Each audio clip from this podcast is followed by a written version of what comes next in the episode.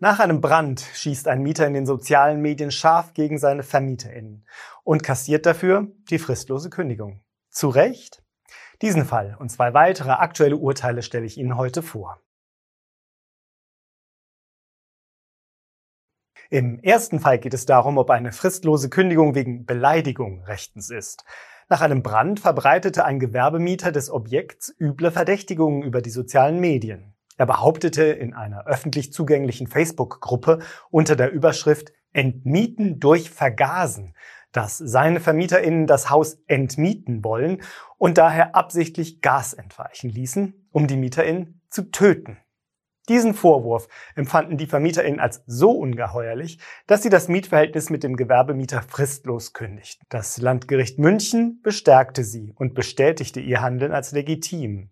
Wird eine Kündigung wegen einer Äußerung von MieterInnen ausgesprochen, kommt immer auch die Meinungsfreiheit ins Spiel. Es muss daher zwischen der persönlichen Ehre auf der einen Seite und der Meinungsfreiheit auf der anderen Seite abgewogen werden.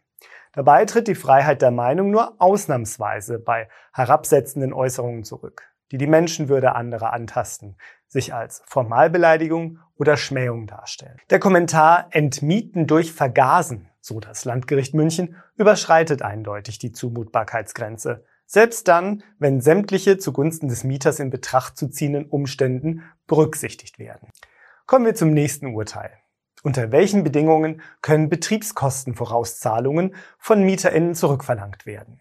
Der Bundesgerichtshof klärt die Frage in einem Grundsatzurteil. Ein Mieter lebte seit März 2012 in einer Wohnung in Düsseldorf. Er zahlte monatlich 1000 Euro Miete plus Betriebskosten in Höhe von 303,75 Euro. Auf eine Abrechnung der Betriebskosten wartete der Mieter vergeblich. So zahlte er bis Juli 2016. Im August 2016 überwies er nur noch die Betriebskosten und ab September 2016 stellte er komplett alle Zahlungen ein. Ende 2016 forderte der Mieter erstmals seine Vermieterin auf, die Betriebskosten abzurechnen. Auch das vergeblich. Im November 2016 schließlich kündigte der Mann das Mietverhältnis zum April 2017. Die Vermieterin forderte die Zahlung der Miete einschließlich Betriebskosten für September 2016 bis April 2017 vor Gericht ein. Darauf wollte sich der Mieter nicht einlassen.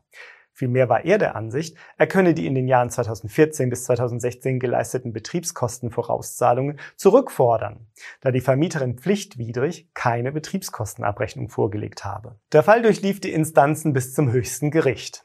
Der Bundesgerichtshof klärte nun, dass der Mieter nur die im Jahr 2016 geleisteten Vorauszahlungen zurückfordern könne, keinesfalls aber die Zahlungen aus den Jahren 2014 und 2015.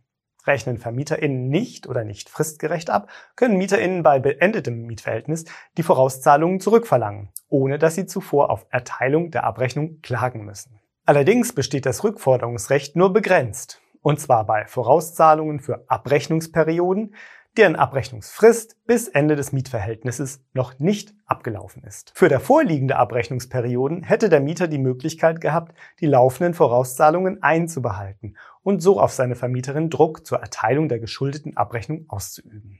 Vermieten Sie Ihre Wohnung oder Haus und suchen dringend die richtigen MieterInnen? Schalten Sie auf ImmoScout24 kostenlos Ihre Anzeige und profitieren Sie von unserer großen Nachfrage. Im dritten Fall geht es um Mietzahlungen während einer Sanierung. Wird eine Wohnung unbewohnbar, weil Sanierungsmaßnahmen durchgeführt werden, besteht grundsätzlich keine Pflicht zur Mietzahlung. Das gilt für die gemietete Wohnung. Aber trifft das auch für die Ersatzwohnung zu? Was war passiert? Ein Wasserschaden hatte zur Folge, dass eine 130 Quadratmeter große Mietwohnung in Berlin umfassend saniert werden musste. Für die neunmonatige Sanierungszeit stellte der Vermieter eine Ersatzwohnung im Seitenflügel des Hauses zur Verfügung. Die Ersatzlösung hatte allerdings nur 90 Quadratmeter, zeigte Schimmelbildungen und auch der stark verschmutzte Herd sorgte nicht für Wohlbefinden. Darüber hinaus passten nicht alle Möbel der Mietpartei in die deutlich kleineren Räumlichkeiten. Weder für ihre gemietete noch für die Ersatzwohnung zahlten die MieterInnen in der Zeit der Sanierung Miete. Damit war der Vermieter nicht einverstanden. Er verlangte zumindest für die Ersatzwohnung die Mietzahlung. Als weiterhin nichts passierte, klagte er auf Räumung und Herausgabe der Wohnung. Zuerst wies das Amtsgericht Berlin Mitte die Klage des Vermieters ab und später dann auch das Landgericht Berlin. Die Richter waren sich darin einig, dass dem Vermieter kein Anspruch auf Räumung und Herausgabe der Wohnung zustehe. Ein Zahlungsverzug von Seiten der Mietpartei habe nicht vorgelegen und daher sei die Kündigung wegen Zahlungsverzugs unwirksam. Vielmehr seien die Mieter für die neunmonatige Sanierungszeit von der Mietzahlungspflicht gemäß 536 Absatz 1 BGB befreit gewesen, so das Landgericht. Schließlich sei ihre Wohnung und damit die Mietsache in diesem Zeitraum unbewohnbar gewesen.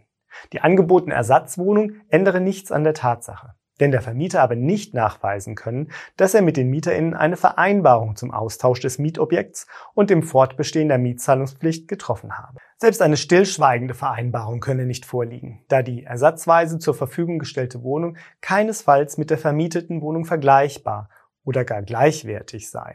Und damit sind wir am Ende der ImmoScout 24 Vermieter News im September. Die ausführlichen Fälle finden Sie auch in den Beschreibungen. Wenn Ihnen unser Beitrag gefällt, schenken Sie uns einen Daumen hoch und abonnieren Sie uns. Vielen Dank für Ihr Interesse und bis zum nächsten Mal.